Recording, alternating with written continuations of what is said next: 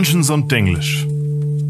Herzlich willkommen und schönen Samstag wünschen wir euch. Unsere Folgen erscheinen ja immer samstags, ob ihr sie wirklich samstags hört, weiß keiner. Ich muss gleich mal am Anfang Geständnis bringen bezüglich der heutigen Folge, Aaron. Mhm. Ich habe heute, äh, gestern, als ich geguckt habe, um was es in dieser Folge geht, nachgeguckt. Und dann habe ich gelesen, ja, Lachsle? Ja, Lachse? Sind das irgendwelche Viecher? Und dann habe ich ähm, gegoogelt und dann habe ich gesehen, so, oh, nee, es ist ein Charakter und ich habe den Namen vermutlich gänzlich falsch ausgesprochen. Aber ich habe mit irgend so wilden Monsterviechern gerechnet. Also Chalaxel sagt dir gar nichts. Überhaupt nada, habe ich noch nie gehört. Das ist ja super für unsere Folge. ich ich glaube, ich fange mal ganz von vorne an. Heute geht's um Chalaxel Bandere. Er nennt sich inzwischen aber nicht mehr so, sondern eigentlich nennt er sich inzwischen eher nur noch Chalaxel oder Chalaxel Death. Chalaxel ist ein ganz, ganz bekannter Charakter aus den D&D-Romanen. Mhm. Er ist wahrscheinlich einer der Buddies von Drist. Ja, Kein Buddy? doch, ja, schon. Also er wird oft so ein bisschen als Bösewicht hingestellt, aber inzwischen ist er mehr so ein Anti-Held. Okay, Und- so Deadpool-mäßig. Nee, nee, ähm, nee. Er und Drist helfen sich quasi auch mal aus. Und sie sind miteinander befreundet. Aber früher war die ganze Sache nicht ganz so klar. Es gab auch schon Stats für ihn seit der zweiten Edition. Mhm. Ich glaube, in der zweiten Edition war er Evil. In der dritten und vierten Edition war er auch Evil. Jetzt in der fünften Edition ist er Chaotic Neutral. Und ich glaube, dass sie ihn jetzt langsam so in die Richtung dirigieren wollen, dass er weggeht von, von äh, Bösewichts und mehr Richtung Anti-Held. Ja, Egoist trifft's auch so ein bisschen, genau. Ja, was ist er eigentlich? Was, ähm, was hat's mit dem auf sich? Er ist Anführer einer, einer Organisation von Spionen, Attentätern, ähm, einer Söldnerbande. Mhm. Und zwar der Brigand Death. Das ist eine Gruppe aus Drows. Und zwar hauptsächlich männlichen Drows, muss ich dazu sagen. Warum das wichtig ist, hat mit der Drow-Kultur zu tun. Aha. Und diese Söldnerbande, die Brigand Death, die haben ihren Hauptsitz in der Untergrundstadt von Menzoberranzan. Menzoberranzan.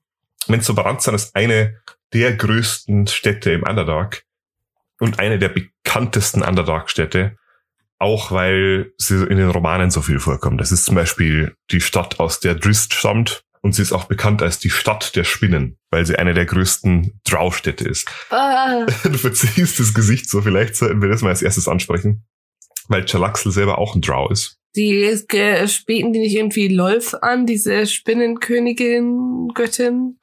Ganz genau. Bei den Drow gibt es so ein paar kulturelle Eckpunkte, die man im Hinterkopf behalten sollte, wenn wir darüber reden. Sie beten Lolth, die Spinnengöttin, an.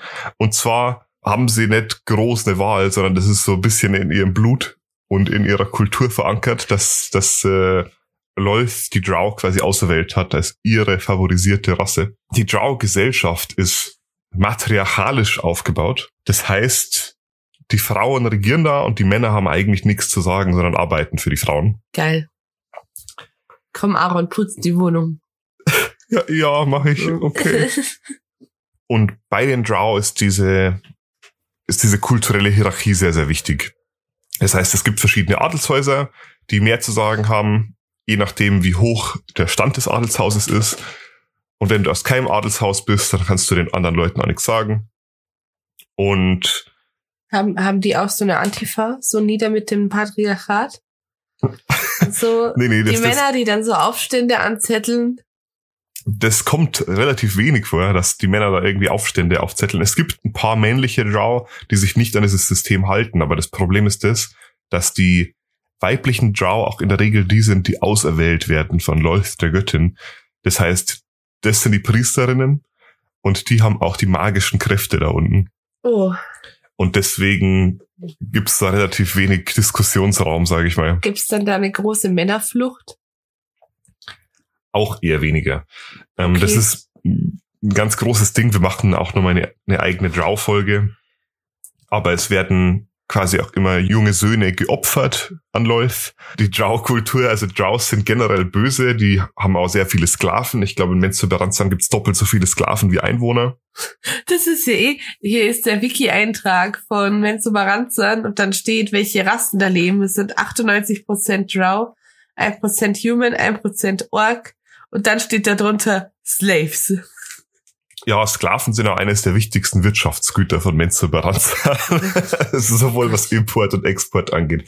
Aber um den, den Kreis zu fließen, das macht Chalaxel so besonders, denn Chalaxel ist einer der wenigen einflussreichen Männer aus Menzoberranzan. Ist er auch erwählt worden? Ja. Ich meine, ich kann da mal direkt mit seiner Geschichte anfangen. Er wurde als Kind von einer gewissen Ivonel Bandry geboren. Das war seine Mutter natürlich, und die war die Matrone des Hauses Bandry, also die, die Chefin eines Adelshauses, beziehungsweise die hierarchisch am höchsten stehende ist immer die Matrone. Und das Haus Bandry ist das erste Haus von Menzoberranzan, das heißt, es ist das regierende Adelshaus dort. Mhm. Aufgrund seiner Geburtenfolge, er war halt der so und so vielte Sohn, hätte er der Göttin Lolth geopfert werden sollen. Und die Matrone kam her und konnte ihn mit ihrer Opferklinge allerdings nicht erstechen.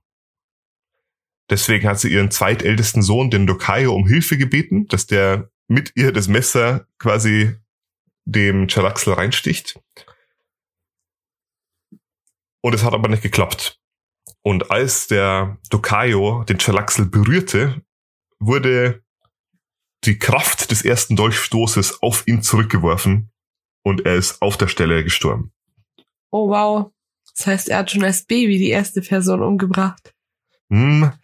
Also die Mutter, die sah Chalaxel deswegen erst von Lolth auserwählt an und die hat sich dann hat auch dann von ihm nicht distanziert. getrauert um den anderen? Ja, so ein bisschen vielleicht, aber Trauer gibt's in, Trauer ist in der Trauerkultur ein Zeichen ja. von Schwäche. Okay. Ähm, ich muss auch dazu sagen, dieses Buch habe ich tatsächlich nicht gelesen. Aber was sich dann später herausgestellt hat, war das eigentlich eine eingefädelte Sache von der Matrone aus einem konkurrierenden Adelshaus, nämlich aus dem Haus Oblodra. Die hat mit ihren psionischen Fähigkeiten die Matrone das Ganze so aussehen lassen, als hätte Chalaxel irgendwie magische Fähigkeiten. Und eigentlich hat sie quasi nur das Messer aufgehalten und auf den Sohn zurückgeworfen. Du schmolzt so ein bisschen. Wieso? Ja, ich weiß nicht für das Baby doch voll deprimierend, wenn es irgendwann rausfindet, ich bin doch nicht magisch und von LOLs erwählt. naja, es war dann tatsächlich so, weil du es erwähnst, Chalaxel wurde wirklich später von LOLs auserwählt. Ha! Here you have it, Matrone von anderem Herrscherhaus. Er fand es aber nicht so gut und hat sich von ihr losgesagt. Das wurde in Menzoberranzan nie so wirklich bekannt. Das heißt, die ganzen Adelshäuser da, die denken immer noch, oh, Chalaxel, ganz mächtiger, äh, von Lolth auserwählter Mann, deswegen ist er so erfolgreich. Tatsächlich will er mit ihr aber nicht so viel zu tun haben. Und von dieser ganzen, ähm, oh, von dieser ganzen Baby-Tötungs-Dolchabwehr-Geschichte wissen eigentlich nur noch die Nachkommen des Oblodra-Clans und die den Schalaxel davon erzählt hat. Also eigentlich fast keiner. Eigentlich fast keiner. Ja, zu seinem Heranwachsen gibt's nicht so viel zu sagen. Er hat die Kriegerakademie dort besucht in Menzoberranzan, die ähm, Melimakter, wo sich dann herausgestellt hat, dass er ein sehr begabter Stratege und Taktiker war. Auch begabt im Schwertkampf, aber bevorzugt hat er eher Dolche und nicht kämpfen zu müssen. Und hat dann in seiner, in seiner Zeit in der Stadt unten auch ein paar wichtige Gestalten kennengelernt. Unter anderem einen gewissen Saknafen Doorden. Das ist dann wahrscheinlich ein Verwandter vom Drist. Das war Drists Vater. Ich habe meine Frage. Ja. Welche Klasse würde denn auf ihn zutreffen? Ist er auf Chalaxel? Rogue? Chalaxel ist so eine Mischung aus Rogue, Bade, Fighter, Mönch vielleicht so Mastermind Rogue, Swordbard, sowas in die Richtung, würde ich sagen. So ein Multiklasse. Okay. Okay, er hat Rists Vater kennengelernt. Genau, mit dem hat er sich angefreundet. Und man weiß nicht genau, was passiert ist, aber den soll er dann später verraten haben. Und das ist eine Tat, für die er sich immer noch schämt heute. Okay. Früher oder später hat er sich losgesagt von seiner Familie und hat auch seinen Namen hinter sich gelassen und hat dann die Brigandert gegründet, eine Gruppe von männlichen Drow als Söldnertrupp, weil er unter anderem auch anderen männlichen Drow die Chance geben wollte, sich aus dieser Hierarchie auszugliedern. Mhm. Die Brigandert sind sehr schnell sehr einflussreich geworden. Erst im Untergrund, haben sich dann aber später an die Oberfläche ausgeweitet, als Chalaxe in Kontakt kam mit einem gewissen Artemis Entreri. Das ist einer von Drists Erzfeinden gewesen. Und dem hat er immer so ein bisschen ausgeholfen, der hat ihm ausgeholfen. Und die Kurzfassung ist, er hat dann früher oder später einen Kampf organisiert zwischen dem Artemis und dem Drist so ein Schicksalsduell. Und während des Kampfes ist Chalaxel in den Besitz von einem supermächtigen magischen Artefakt gekommen, namens Krenschinibon. Ich weiß nicht, ob wir über das Krenschinibon schon geredet haben, aber das ist ein Artefakt, dessen Finger und Einfluss sich quasi bis in die fünfte Edition zieht. Unter anderem in Rime of the Frost Maiden gibt's da immer noch Einflüsse dieses Artefakts. Aber sehr, sehr langes Thema. Ähm, es ist jedenfalls so, er hat dann seine Geschäfte außerhalb von Menzoberranzan ausgeweitet, bis an die Oberfläche. Aber das Krenschinibon hat sich negativ auf seine Psyche ausgewirkt. Und der Entereri hat ihm das dann irgendwann weggenommen. Und mit seiner neu gefundenen Geistesklarheit hat Chalaxel dann beschlossen, auf Reisen zu gehen an der Oberfläche. Und hat da alles erlebt. Quasi alles.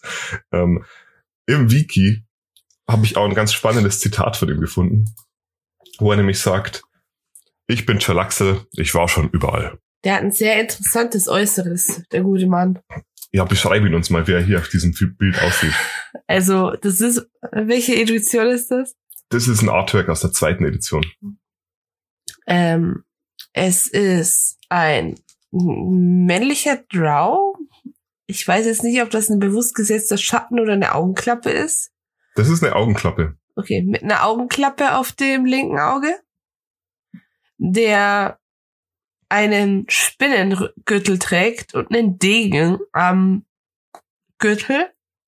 Und das markanteste ist vermutlich sein sehr großer Zorro-liker Hut mit einer sehr großen Feder. Mhm die gestellten Brustmuskeln sind auch nicht ohne und ich glaube, er trägt ein Cape. Ja, also man muss dazu sagen, seine Darstellung, die hat sich von Edition zu Edition verändert. Er ist zum Beispiel inzwischen auch auf dem Cover von Waterdeep Drachenraub, deswegen ist es kein großer Spoiler zu sagen, ja, er kommt in dem Abenteuer vor, wenn man ihn treffen möchte. Ähm, immer noch dargestellt mit seinem charakteristisch großen, extravaganten Hut mit Feder. Den Hut, den trägt er übrigens auf einer zur Glatze rasierten Kopf. Ähm, man könnte jetzt sagen, das ist ein Ausdruck seines Nonkonformatismus. Nonkonformatismus. ähm, es ist in der Drow-Kultur nämlich so, dass die Frisur ein Ausdruck deines sozialen Standes ist. Das heißt, ein Adliger würde niemals mit einer Glatze rumlaufen, wenn er sich leisten könnte, keine zu haben. Deswegen ist es ein weiterer Punkt, der dafür spricht, dass er sich quasi losgesagt hat aus seiner ähm, Kultur.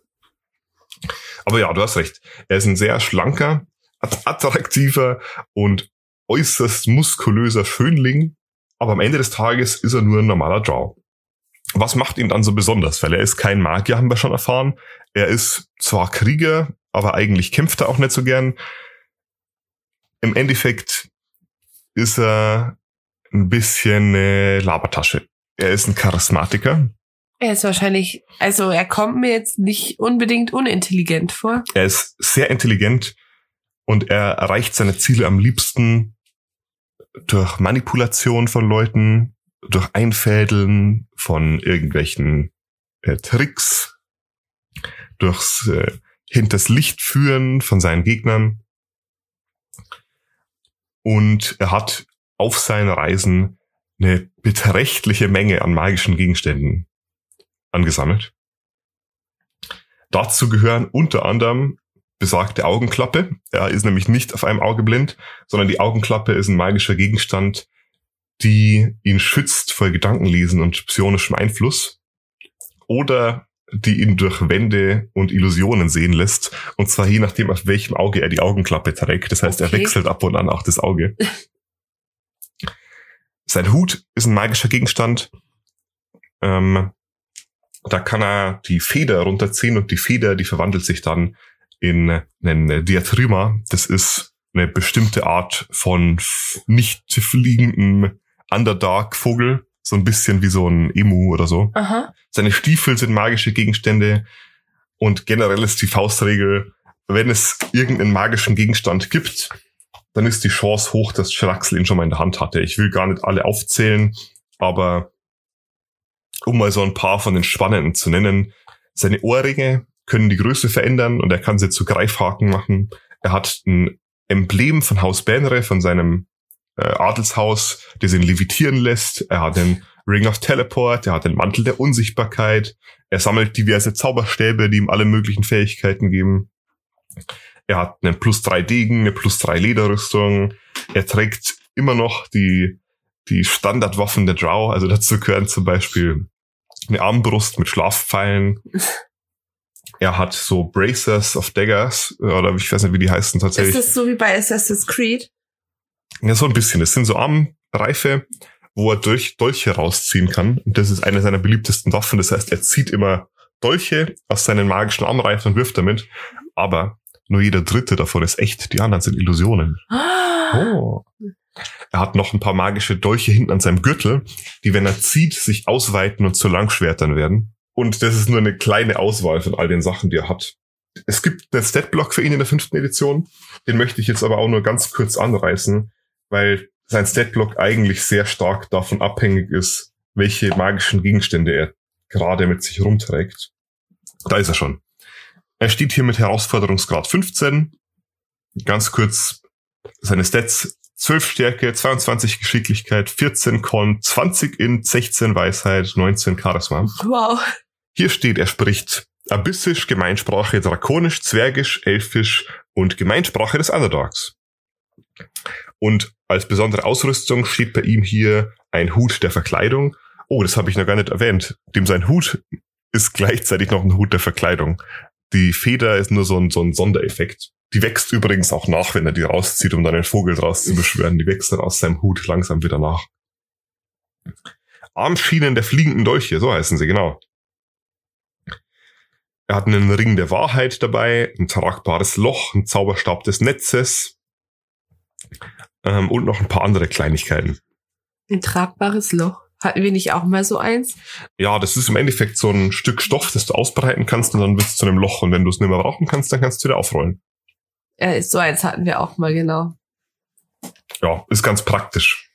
Ja, wie wir es gerade schon hatten, seine herausragendste Fähigkeit ist quasi sein überragendes Charisma. Und er ist dafür bekannt, sich aus brenzligen Situationen lieber herauszureden, anstatt sich in irgendwelche Kämpfe verwickeln zu lassen. Obwohl er sehr intelligent ist, spielt er ganz gerne den dümmlichen Draufgänger. Sehr um, schlau, stell dich dumm. Genau, um seine Gegner so ein bisschen in Sicherheit zu wiegen. Trotz allem tötet er sehr ungern, sondern er lässt seine Gegner, Schrägstrich Gefangenen, wenn möglich, immer gern am Leben, um sie später für eigene Zwecke einzusetzen. Oder er manipuliert sie, dass sie denken, sie kommen aus der Situation besser raus als er. Er hat über die Jahre eine ganze Menge an mächtigen Verbündeten gewonnen. Dazu gehören wahrscheinlich hauptsächlich äh, Artemis Entreri, von dem wir es vorher schon hatten, den ich schon als Bösewicht charakterisieren würde. Auf jeden Fall war lange Zeit so der, der Endgegner von Drist. Mhm. Und äh, Kimuriel Oblodra. Der ist auch evil? Nee. Ähm, auch, ich würde ihn auch eher in so diese Anti-Helden-Rolle stellen. Oblodra, der Name sagt uns schon was, das war dieses Adelshaus aus Menzoberranzan, das konkurrierend war mit dem Adelshaus Benre, wo die Matronin den Chalaxel damals auch in Anführungsstrichen gerettet hat. Kimuriel ist einer der Nachkommen dieses Hauses und er ist inzwischen so der beste Freund von Chalaxe. Mhm. Und Chalaxe vertraut ihm auch das Management der Brigandert an, wenn er nicht in der Stadt ist. Und inzwischen ist es so, dass Kimuriel eigentlich als der de facto Anführer der Brigandert gilt. Jalaxel greift nur noch ab und an so ein bisschen auf die Ressourcen zu und wenn er Hilfe braucht, dann stehen sie zu seiner Seite. Aber eigentlich kümmert sich Kimuriel um das Tagesgeschäft. Kimuriel selber ist auch eine super spannende Person, weil er quasi eine Zeit lang bei den Mindflayern gewohnt hat und ihre Fähigkeiten gelernt hat. Das heißt, er ist einer der mächtigsten Psioniker. Okay. Und das macht sich natürlich gut, wenn du so jemanden hast, der dir da helfen kann. Nur nicht gegen, äh, nur nicht gegen den Jalaxel, weil der hat ja seine mächtige Augenklappe. Genau. Von seinen Untertanen sonst noch spannend wäre der Ethrogate. Hm? Das ist ein sehr bekannter Zwerg. Okay. Der war unter anderem dafür bekannt, dass er zwei Morgensterne geführt hat, die jeweils magisch waren. Und war auch super stark befreundet mit dem Chalaxel. Ähm, ansonsten zu erwähnen von seinen ganzen Freunden und Bekannten sind natürlich all die Damen, die er verführt hat, weil er halt in diese typische Baden, ich verführe alle Rolle fällt. Ganz besonders spannend sind die Drachendamen, die er da so verführt. Äh, Marie cringed so ein bisschen. äh, Man weiß ja, Drachen, die können sich ja verwandeln, können menschliche Form annehmen. Äh, Ähm, Nein, ich finde einfach dieses Klischee vom Flirty Baden ist so schädlich für den Baden, für den Baden als Klasse, weil der Bade ist ein, eine geniale, gute Klasse. Und dann denken die Leute ständig, "Hö, ich bin ja so charismatisch. Ich verführe einfach alles, was nicht bei drei auf den Bäumen ist. Hast du schon meine Geschichte gehört von dem Drachen, den ich verführt habe, der mich dann fast zu Tode genagelt hat? Ja, also ich meine, Schalaxel ist ja nicht wirklich ein Bade, deswegen tue tu ich ihm da so ein bisschen Unrecht, da hast du recht. Aber da gab's mehr als eine und auch mehr als zwei Drachinnen, mit denen er innige Beziehungen geführt hat, sagen wir es mal so. Äh, Ich meine, ansonsten seine Geschichte ist, ist meilenlang, es zieht sich über sehr, sehr viele Bücher. Er wird auch ab und an mal ein bisschen umcharakterisiert und er hat tatsächlich schon so ein, so ein äh, Charakterwachstum hinter sich. Wie gesagt, damals war nicht so ganz klar, dass er eher in die Rolle Anti-Held als Held fällt. Inzwischen kommt er auch ganz gerne in der fünften Edition in den Abenteuern vor, meistens als kleiner Nebencharakter. Ich habe keinen kompletten Überblick, wo er überall drin ist. Er ist auf jeden Fall in Waterdeep Drachenraub und er ist in Out of the Abyss. Ähm, Er kommt auch in den Spielen vor, also Neverwinter und Baldur's Gate und so weiter, in den Brettspielen rund um Drist und halt hauptsächlich in den ganzen Romanen. Und ich muss gleich dazu sagen, wenn ich hier im Podcast irgendwas falsch gesagt habe, ich habe nicht alle von diesen Romanen gelesen, weil ich glaube, es sind bestimmt 20 Stück, in denen er vorkommt. Sehr wild, sehr viel. Wow. Ja, gut, aber ich glaube, dann belassen wir es mal an der Stelle hier. Dann stellt sich noch die Frage, Marie, hast du noch Fragen zu Chalaxel? Nein, ich warte nur noch auf das Rating. Auf einer Skala von eins bis eine Augenklappe, was gibst du Chalaxel? Ich gebe ihm eine äh, Siebtel Augenklappe. Eine Siebtel, Äh, sechs Siebtel. sechs Siebtel. Okay, äh, Fünf Siebtel. Oh mein Gott, ich bin so miserable. Warte, ich gebe ihm fünf Siebtel Augenklappen. fünf Siebtel Augenklappen. Hm, ein paar Leute werden jetzt enttäuscht, glaube ich. Meinst du? Ich finde ihn halt. Also er scheint ja schon mächtig zu sein. Er scheint eine Person zu sein, die sehr viel rumgereist ist. Und ich finde es cool, dass sie mal jemanden haben, der mehr so auf Intellekt geht und sich auf den Fight jetzt eher weniger aus, rauslassen würde. Aber irgendwas, irgendwas fehlt mir. Irgendwas und, und das mit den Drachen gibt massive Minuspunkte. okay, okay. Ich finde das jetzt hart, dass du hier Leute wegen ihren vergangenen Beziehungen beurteilst. Ja, mache ich, Entschuldigung. Aber gut. Euch danke fürs Zuhören. Ja. Und an der Stelle sei noch mal darauf verwiesen, aktuell läuft noch unser Gewinnspiel. Und noch glatte zwei Wochen. Genau. Ein Sendeschluss ist der 23.05.2022. Und auflösen werden wir am 28. Zu gewinnen gibt's das neue Buch Mordenkainen Presents Monsters of the Multiverse. Genau. Und ihr schickt uns selbst ausgedachte Bösewichte und Marie und ich bewerten die und der Beste gewinnt. Die genauen Daten dazu findet ihr auf Instagram. Da heißen wir Dungeons und Denglish. Unsere E-Mail ist d-und-denglish at gmail.com. Und wenn ihr Lust habt, euch mit uns in unserem Discord zu unterhalten, dann könnt ihr den gerne joinen. Den Link findet ihr auch auf Instagram oder auf Anfrage via E-Mail. Genau. Ich war der Aaron. Ich bin die Marie und ich hasse dieses Outro immer noch. Dann bis bald. Tschüss.